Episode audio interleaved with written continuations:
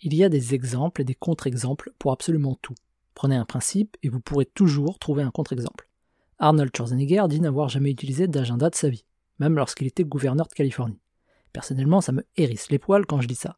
Mais dans le même temps, faut admettre qu'il s'en est pas trop mal sorti. On vous dira que pour réussir sur Insta, il faut montrer son visage en story. Mais je peux vous présenter des comptes qui cartonnent alors qu'on n'a jamais vu leur bouille. On vous dira qu'il faut publier tous les jours. Mais je peux vous présenter aussi des comptes qui cartonnent en postant une fois de temps en temps.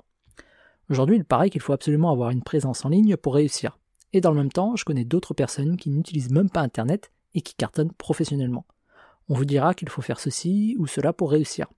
Et on peut trouver une personne, faire tout l'inverse et réussir quand même. Ça me rappelle mes études de droit. Il y avait toujours un principe juridique et une exception au principe. Et parfois même une exception à l'exception. Du coup, comment on fait pour y voir plus clair? Selon moi, il faut pouvoir distinguer les principes des exceptions si on souhaite éviter de se planter. À une époque, beaucoup d'étudiants ont abandonné leurs études après avoir appris que Bill Gates et Mark Zuckerberg avaient abandonné les leurs pour se consacrer à leur entreprise.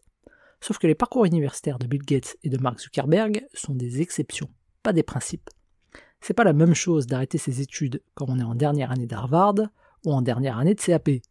Avant de réfléchir aux exceptions, il faut déjà comprendre et maîtriser les principes.